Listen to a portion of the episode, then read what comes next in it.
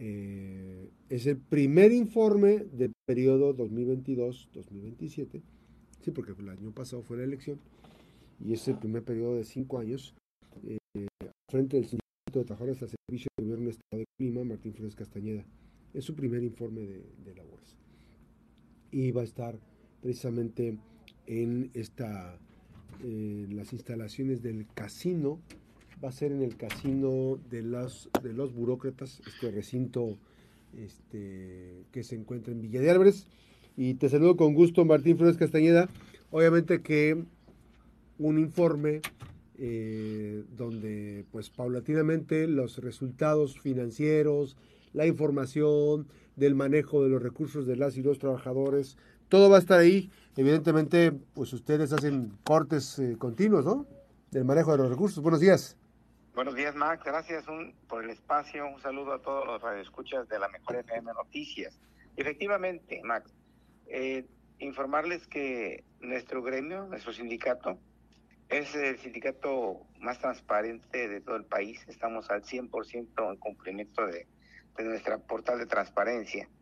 Igualmente, la información del sindicato es pública y la rendición de cuentas es permanente cada seis meses, hace seis meses, dimos el informe financiero semestral.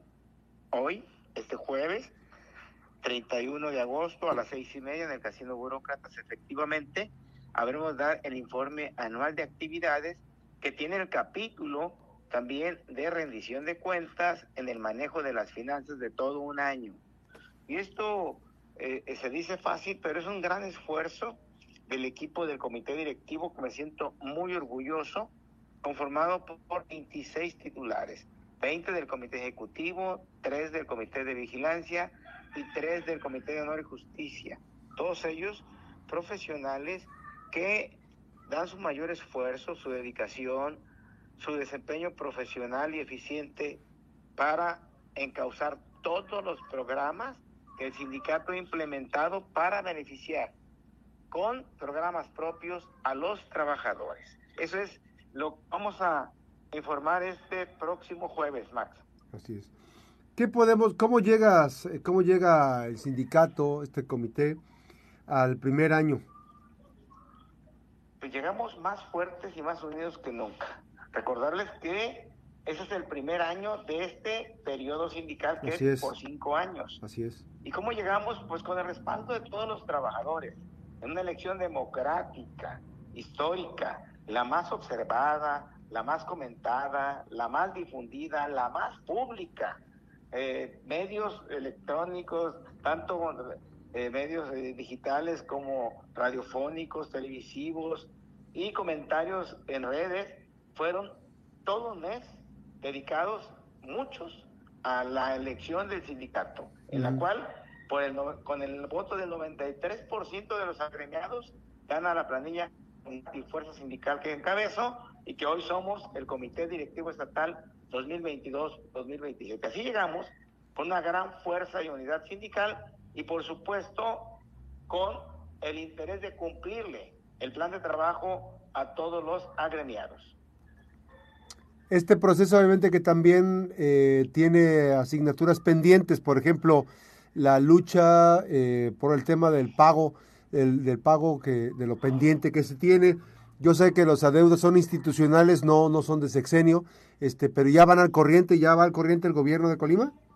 No, no, no, tenemos pendientes, pero por supuesto habrá que reconocer que esta administración que encabeza la maestra Indira Vizcaíno Silva ha estado cumpliendo oportunamente con el pago del salario y prestaciones. Y este año, en nuestro informe, habremos de destacar que recibimos un incremento justo, a diferencia del año pasado, recibimos un incremento por abajo de la inflación, hoy recibimos un incremento dos décimas arriba de la inflación, pero ya es un gran esfuerzo, porque recibimos el 8% de incremento y esto habla de una capacidad de diálogo, de acuerdo y de colaboración con el, con el gobierno del Estado. Estamos eh, construyendo diariamente mediante la propuesta y los acuerdos, una muy buena relación laboral.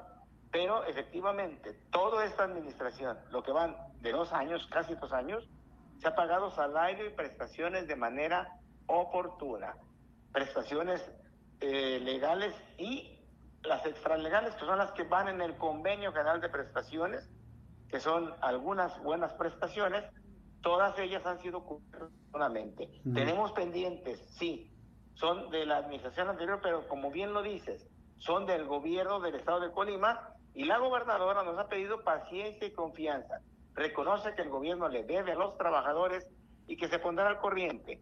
Entonces, vamos en este informe anual a reiterarle la petición del rescate financiero y PECOL, del pago de prestaciones que se nos adeudan del año 2020 y 2021, que son alrededor de 88 millones de pesos para todos los trabajadores, se le deuda a los trabajadores, y esas son las asignaturas pendientes.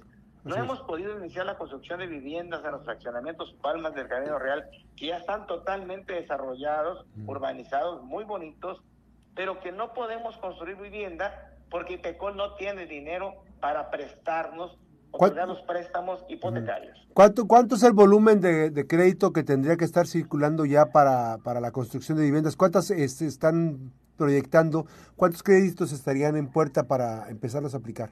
Requerimos 500 créditos de 800 mil pesos, entre 700 y 800. Si son 300 mil, habríamos de hablar de 350 millones.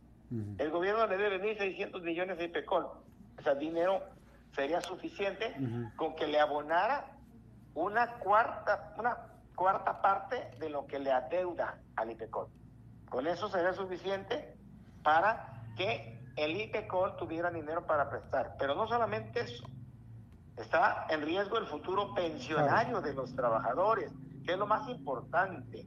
El, el, el préstamo en el IPECOL es para capitalizar el dinero, Así es. fondear, generar más fondos tener la seguridad, la certeza a los agremiados, a todos y a los empleados de confianza, a los funcionarios, a los policías, a las maestras y maestros estatales, de que su futuro pensionario está asegurado los siguientes 100 años más. Ahora, en este proceso obviamente que también hay que decirlo que eh, pues se requiere ya poner a trabajar ese dinero, ¿no? Claro, claro, se requiere capitalizar ese dinero si, tuviéramos los 1.600 millones, en, en este año ya estarían en 2.000.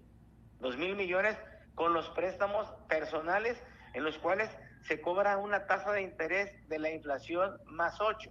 Hoy la inflación es del 5.2 a este mes, más 8 sería un 13.2% la tasa de interés de los personales o de corto plazo. Y los créditos hipotecarios tienen un 5% de interés más inflación que sería del 10.2% anual. Esa es una tasa que es blanda, que es una buena tasa y evitarías que los trabajadores tengan que acudir a financiamientos muy onerosos, muy leoninos. Pues, a ver, pero danos una idea de esos, de esos este, créditos onerosos y leoninos que están, pero por las nubes. Por las nubes. Tiene trabajador el ofrecimiento del crédito de nómina de su banco, que anda en el 36 o 40% del CAP total anual. Pero tienen el ofrecimiento de un sinfín de plataformas. Por plataformas les llegan ofrecimientos por Facebook, por WhatsApp, ofrecimientos de créditos, empresas que en plataforma prestan con el 100% de interés anual, hasta el 120. Hay financieras que prestan con el 160 anual. Locura. Entonces, eh, están, están orillando a que el trabajador acuda a esos préstamos. Y se ahorque. Se ahorque. Afortunadamente los sindicalizados, los de nuestro gremio, tienen la opción del préstamo del fondo de ahorro, que presta hasta 60, 70 millones de pesos al año, y los préstamos del sindicato, que son los más blandos, los más...